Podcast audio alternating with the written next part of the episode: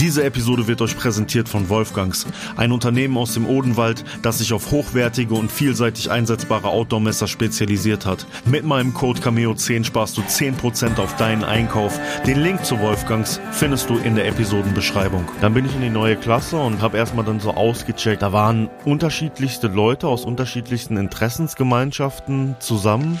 Okay, Max, herzlich willkommen, du bist jetzt in Berlin. Abstechereien, dieses und jenes gehört anscheinend jetzt zum Alltag.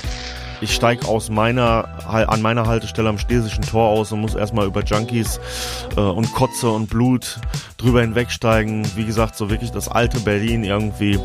Und äh, dann da zur Wohnung. Heute morgens, wenn ich aufgestanden bin, habe ich schon die äh, Heroin-Junkies gesehen, wie die da irgendwelche Kung-Fu-Bewegungen gemacht haben im Park und sowas. Ja, also, und ich gehe so in die Tür rein und der ganze Hausflur voller Blut.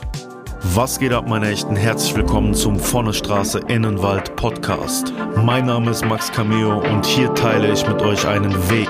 Ich war in meinem bisherigen Leben sowohl ganz unten wie auch ganz oben. Auf meiner Sinnsuche habe ich mich dazu entschieden, ein Leben im Einklang mit der Natur zu führen. Diese Geschichte und viele weitere wirst du hier hören. Es wird nicht immer leicht, aber ich garantiere dir, es wird dich inspirieren. Und jetzt wünsche ich dir von Herzen viel Spaß mit der heutigen Episode. Herzlich willkommen und schön, dass du wieder mit am Start bist. Falls du mich und diesen Podcast supporten möchtest, dann kannst du ihn gerne bewerten, kommentieren, falls es auf deiner Plattform möglich ist.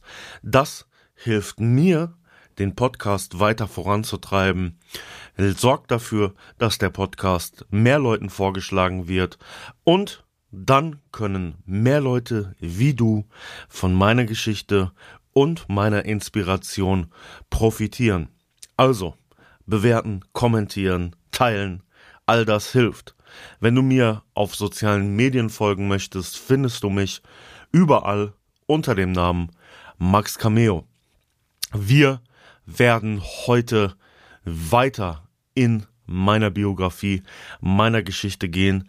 Bevor wir das allerdings tun, möchte ich noch einmal darauf hinweisen, dass man Pate dieses Podcasts werden kann oder Patin auf Patreon und dort den Podcast zum Beispiel immer schon einen Tag vor Release hören kann und auch viele Hintergrundbilder und Informationen da inzwischen hochgeladen sind, die man sich anschauen kann und die diese Geschichte belegen. Ich habe in der letzten Folge darüber gesprochen, dass ich nach Berlin gehen wollte und wir werden heute nach Berlin reisen, was eine ja intensive schwierige Zeit auch für mich war, aber bevor wir das machen, möchte ich über das sprechen, was mir im Moment große Sorgen macht. Ich als Waldbesitzer auch bekomme den Effekt davon an erster Hand mit und das ist die extreme Trockenheit. Wir haben heute den 16. August 2022 und es ist noch ein trockener Sommer, als es zum Beispiel 2018 gewesen ist. 2018 war zum Beispiel der Rheinpegel schon total niedrig, fast G0 und dieses Jahr sieht es noch viel schlimmer aus. Die Auswirkungen des Klimawandels werden immer drastischer und kommen immer näher an uns heran. Trotzdem habe ich das Gefühl, dass viele Leute einfach so weiterleben möchten wie vorher und sich der Realität nicht stellen möchten. Wo ich denke, dass es absolut sinnfrei ist, so weiterzumachen wie bisher. Wenn wir sehen, dass alleine schon im Garten unsere ganzen Pflanzen vertrocknen und wir, was weiß ich, wie viel Wasser, Süßwasser dafür verschwenden müssen, diese zu bewässern. Ja, dann kann man sich darüber Gedanken machen, dass die schönen Gartenpflanzen sterben und man ja genug Wasser zur Verfügung hat, um diese zu bewässern. Oder man kann darüber denken, okay, äh, ich bewässer jetzt hier meinen Garten mit Wasser, was wir eigentlich auch schon nicht mehr haben. Es ist sehr trocken, die Wasserpegel sind überall sehr niedrig. Wo soll das hinführen? In meinem Wald sehe ich die Auswirkungen jedes Jahr. Dieses Jahr war tatsächlich das erste Jahr, ähm, in dem meine Laubbäume im Wald, für die, die es nicht wissen, ich habe ein Waldprojekt, in dem ich unkommerziell aufforste, Wald erhalte, Wald pflege. Im Wald kann ich sehen, dass die Laubbäume, die dieses Jahr das erste Mal nach den ganzen letzten trockenen Jahren sehr viel Laub bekommen haben. Die letzten Jahre nach diesen trockenen Sommern waren gerade die ähm, Buchen und Eichen relativ vorsichtig, zu viele Triebe auszutreiben dahingehend, dass es immer so trocken wurde und nicht genug Photosynthese betrieben werden konnte, beziehungsweise nicht genug Wasser im Boden gewesen ist, haben sie dann nicht so viele Blätter getragen. Und dieses Jahr, aufgrund des ganzen Regens, den wir auch im Frühjahr hatten, haben die Bäume das erste Mal mal wieder so richtig viele Blätter getragen. Und ich hatte mich so sehr gefreut. Und ja, jetzt ist im Grunde genommen das passiert, was keiner von uns, weder die Bäume noch ich, sich gewünscht hätten. Es ist wieder sehr trocken und ich sehe, die Bäume werfen wie im Herbst ihre Blätter ab, weil sie nicht genug Wasser im Boden finden können, um diese ganzen Blätter zu halten. Und das macht mich sehr traurig. Sehr besorgt auch. Und mit all den Problemen, die wir auf der Welt haben, wo wir darüber nachdenken, Krieg, und was weiß ich noch was, ist doch eigentlich dieses ökologische System um uns herum das, was wir zuerst schützen müssten vor irgendwelchen Rohstoffen. Denn das ist das, was uns auf Dauer am Leben erhält. Aber irgendwie sehe ich das nicht und möchte euch darauf hinweisen, mehr auf das Ökologische, unseren ökologischen Fingerabdruck zu achten und weniger auf das Ökonomische. Ja, also, wie hoch ist der Gaspreis diesen Winter? Wo bekomme ich günstigen Sprit her? Das sind auch Fragen, die ich mir natürlich im Alltag stelle. Aber sind das wirklich Fragen, die auf Dauer unsere Probleme lösen? Nein. Von daher ist es wichtig, weiterzudenken und dahingehend sehr sparsam mit Ressourcen umzugehen, sich darüber klar zu werden, dass Ressourcen nicht immer verfügbar sein werden und dass wir alleine schon der Umwelt zuliebe und nicht zu uns zuliebe anfangen müssen, sparsamer zu sein, uns zu reduzieren. Anders wird es nicht gehen. Das also dazu und jetzt gehen wir zurück in die Geschichte. Ich hatte ja gesagt, dass Berlin dann für mich so eine Art Fluchtort darstellen sollte. Und ich habe es dann auch geschafft, meine Eltern zu überreden, dass ich nach Berlin ziehen kann. Meine Freundin damals dann 16 Jahre alt, ich 17 Jahre alt, hatte alle um mich herum davon überzeugt, meine Schule dort zu Ende machen zu können, habe versucht, in einer Schule in Berlin in Reinickendorf im Märkischen Viertel angenommen zu werden. Dort musste ich ein bisschen hinfahren, von dort, wo meine Freundin dann und ihre Eltern, wo ich dann leben konnte, wohnte. Aber das war die einzige Schule, wo ich meinen Schulzweig, der für Grafikdesign bestimmt war, zu Ende machen konnte. Ja, und so habe ich das alles fertig gemacht, eingerichtet und ich habe auch sehr viel Energie da rein nicht verschwendet, sondern da rein gesteckt, das hinzubekommen. Und damals habe ich noch nicht wirklich meine Potenziale gesehen, dass wenn ich etwas wirklich will, ich wirklich hart dafür arbeiten kann und alles dafür tun kann. Ich habe einfach nur funktioniert. Später habe ich mir solche Sachen immer wieder vor Augen geführt und dann gesehen, okay, da hast du auch schon alles gemacht für das, was du dann wolltest. Nur hast du das dann für dich selbst getan oder eher als Flucht? Und das war noch als Flucht.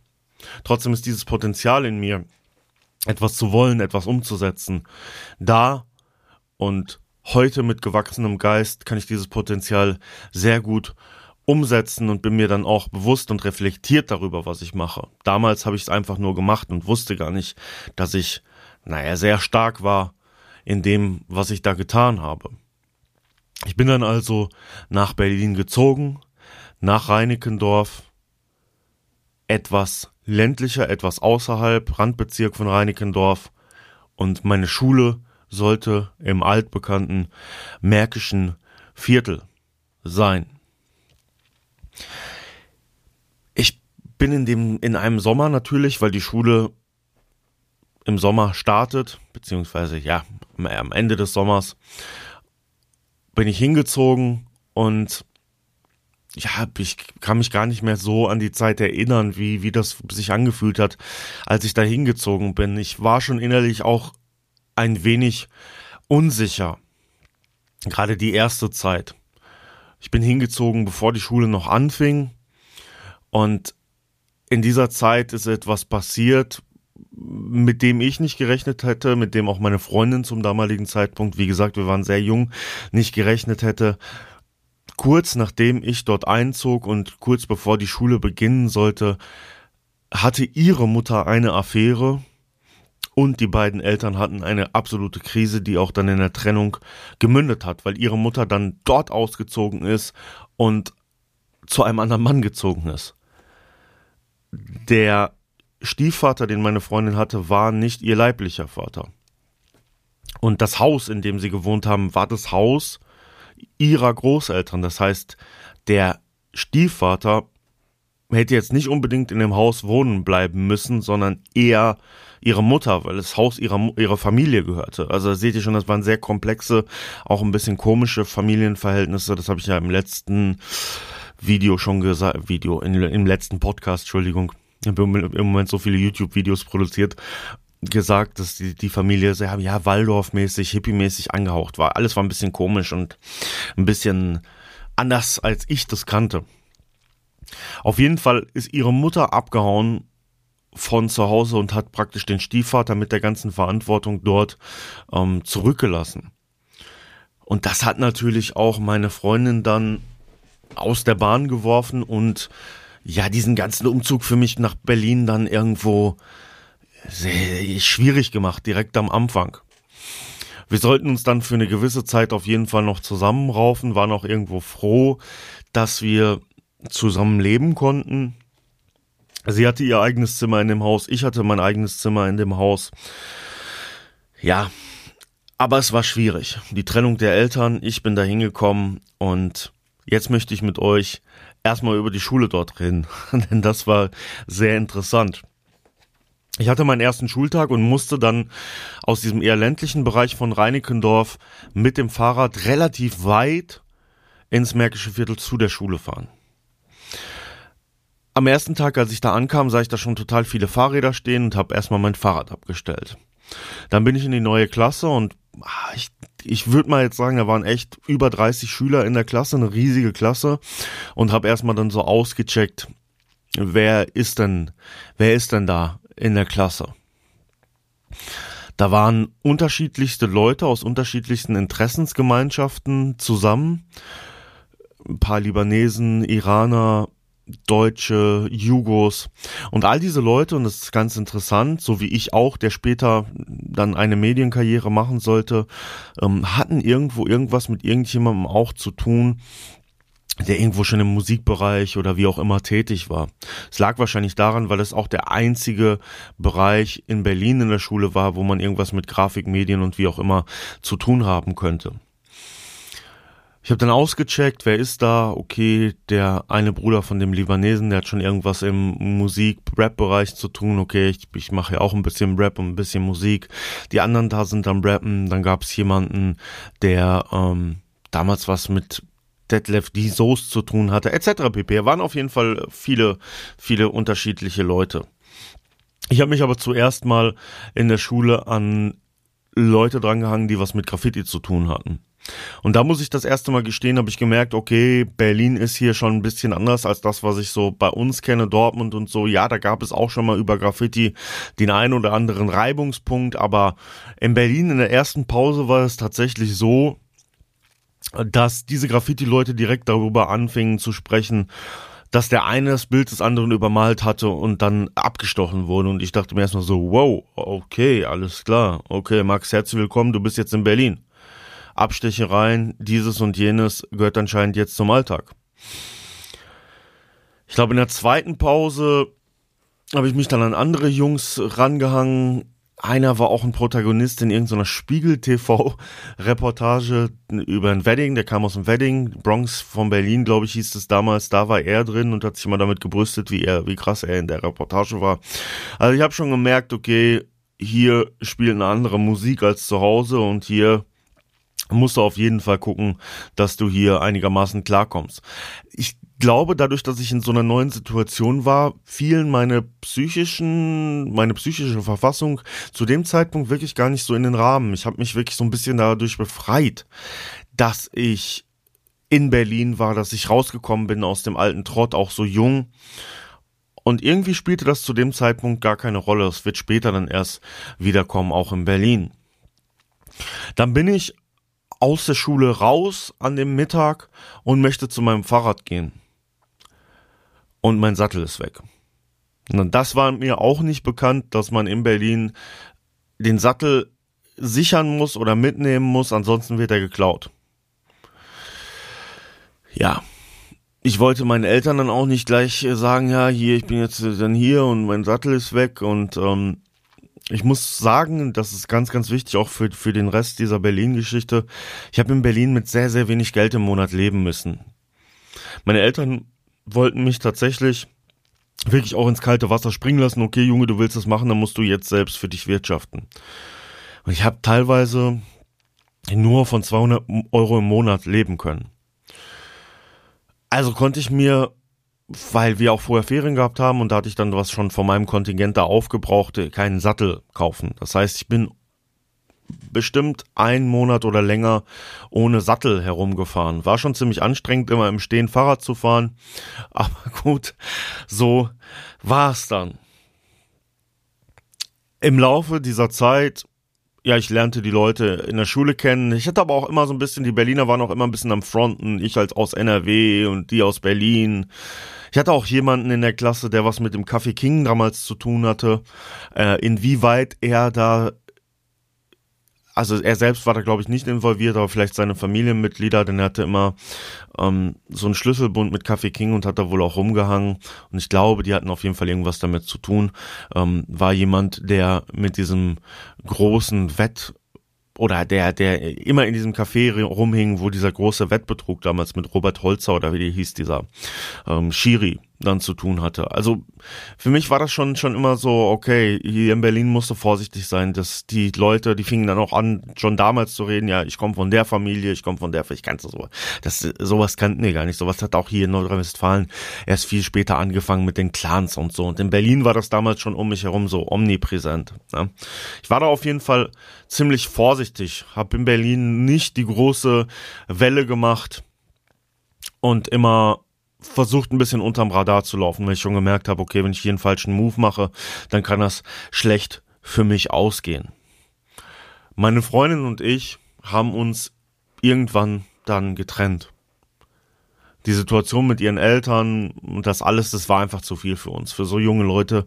Ich konnte ihr keine Stütze sein. Ich habe dann vielleicht auch ein bisschen zu viel immer verlangt, dass ich da hingekommen bin und sie jetzt gefälligst auch dann für mich irgendwo da sein soll. Äh, mit Sicherheit habe ich da auch einige Fehler gemacht. Aber so ist es gewesen. Ne? Wir haben uns getrennt. Das war natürlich für mich erstmal dann ein harter Schlag dahingehend, dass ich plötzlich da in Reinickendorf stand und mir gedacht habe, okay, jetzt hast du überhaupt nichts, wo du hingehen kannst.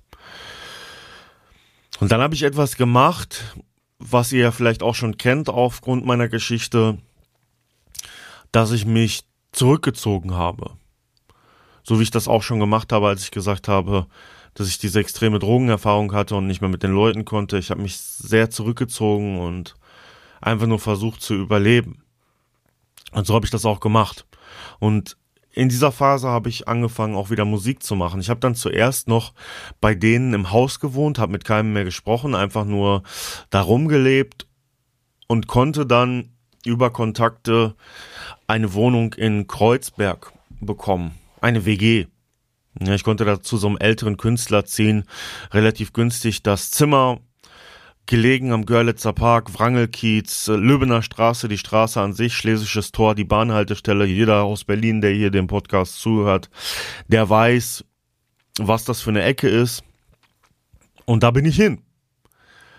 Wow, und das war natürlich dann auch erstmal wieder krass, ne? Dann bin ich von, von, von Reinickendorf dann mit der S und U-Bahn erstmal über Cottbusser Tor, am Cottbusser Tor damals noch die ganzen Junkies mit, oder die ganzen Dealer am Cottbusser Tor damals die ganzen Dealer mit ihren Pitbulls und die ganzen Junkies und ich steig aus meiner an meiner Haltestelle am Schlesischen Tor aus und muss erstmal über Junkies äh, und Kotze und Blut drüber hinwegsteigen. Wie gesagt, so wirklich das alte Berlin irgendwie und äh, dann da zur Wohnung.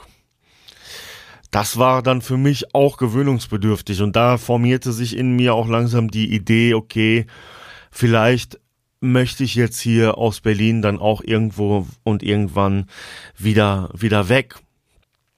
Um mich herum, das war das ganz Schöne am Wrangelkiez, war natürlich viel Hip-Hop. Der Royal Bunker war damals noch da. Ich konnte immer, wenn ich einkaufen gegangen bin, ich weiß nicht, ob das ein Penny war oder irgendwas, vielleicht, falls jemand in der Ecke wohnt oder gewohnt hat, weiß das.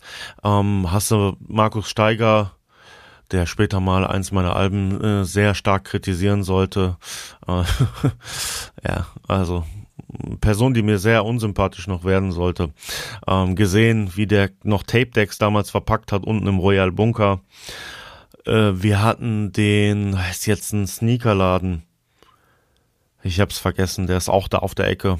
Jeder, der Sneaker-Freak ist, weiß bestimmt, wie der Laden heißt. So ein Hip-Hop-Laden. Sprühdosen konnte man damals kaufen. Ähm, Gala von RAG, falls diese Gruppe einer kennt, Rap-Gruppe aus Nordrhein-Westfalen, aus dem Ruhrpott, äh, der Gabriel Mr. Wiz von der Gruppe, auch ein sehr guter Freund von mir.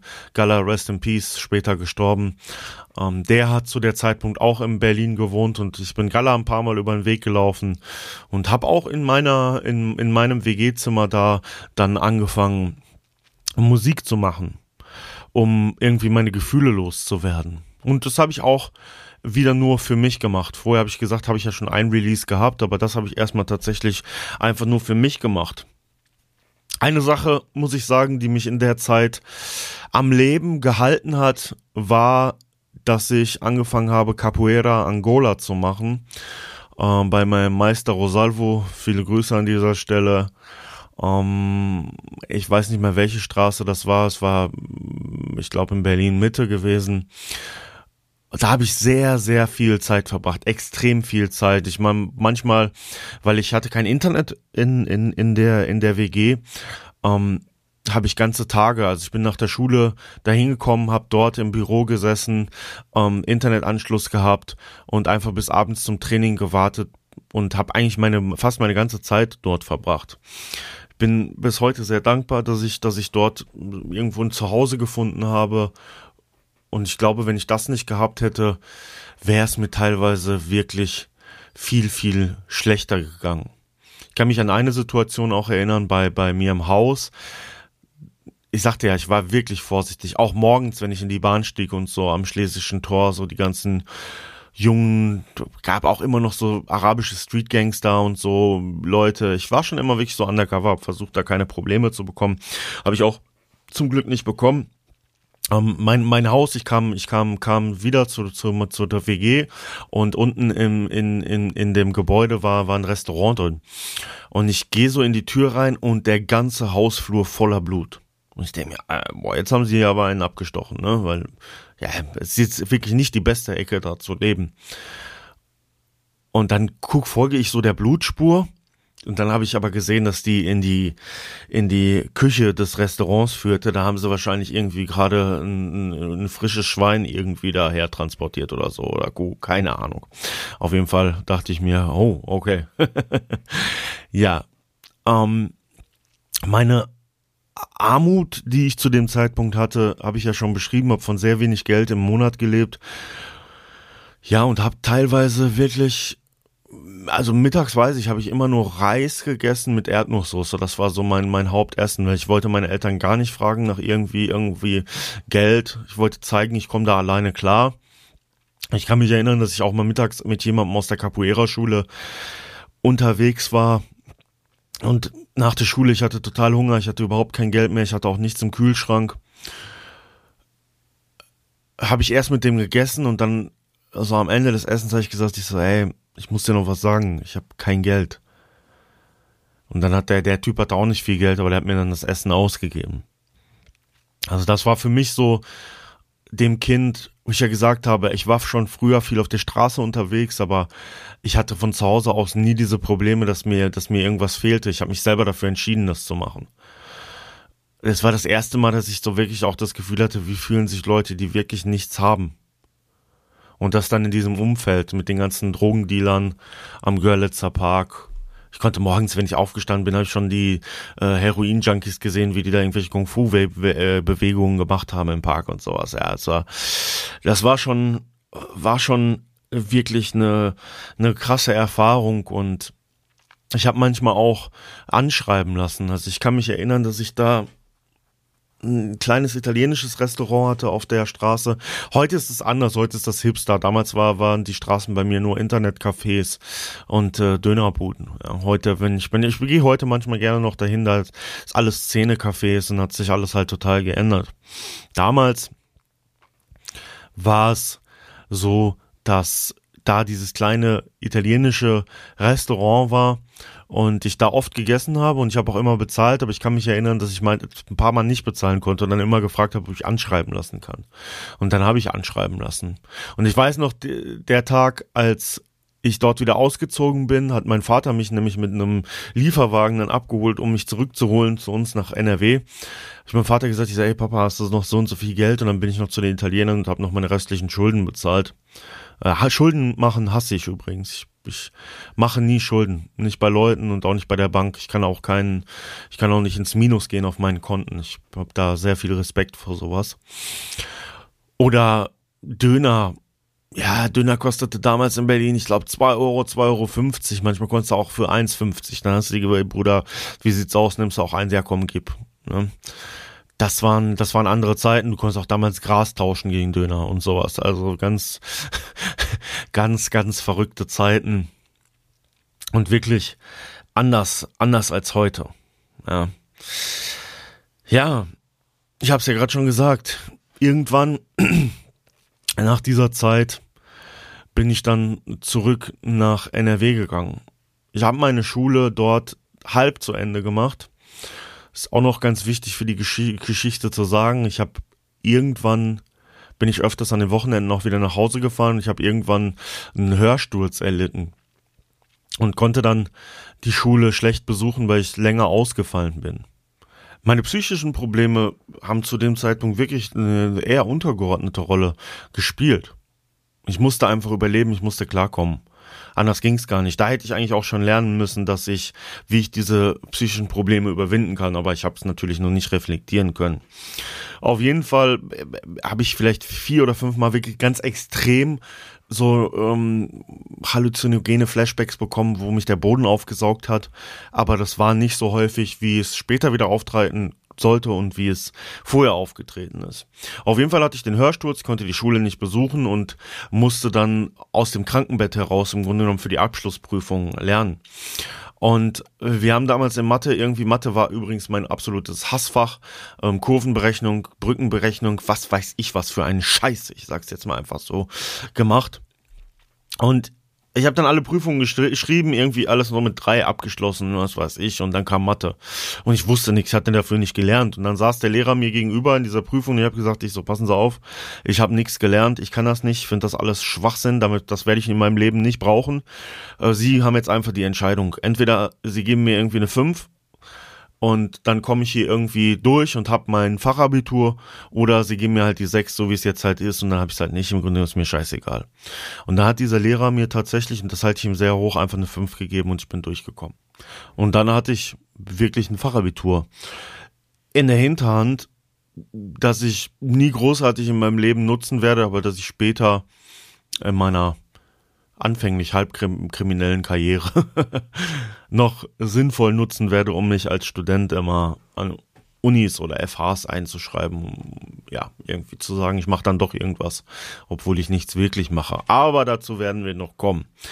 Wir werden jetzt in der Story erstmal zurück nach Hause gehen und besprechen, was dann dort alles passiert ist. Und dann kommen wir auch bald irgendwann zur ersten Berührung mit dem Rotlichtmilieu paar Folgen wird es eventuell noch dauern. Wir müssen erstmal nochmal über Musik sprechen und was ich mit Musik noch alles erreichen sollte oder auch nicht erreichen werde. Alte Freunde wiedersehen. Ja, einfach wieder zurück nach Hause kommen und versuchen da klarzukommen. Und vielleicht auch ein bisschen froh sein, dass ich aus Berlin zurück bin. Das werden wir in den nächsten Folgen behandeln. Ich hoffe, ihr hattet Spaß mit dieser Folge. Wenn sie euch gefallen hat, ihr wisst Bescheid, bewerten. Könnt mir auch gerne immer Nachrichten schreiben, falls ihr irgendwelche Rückfragen zu irgendwas habt. Und dann hören wir uns bei der nächsten Episode. Vielen Dank, dass du zugehört hast, Max Cameo. Peace.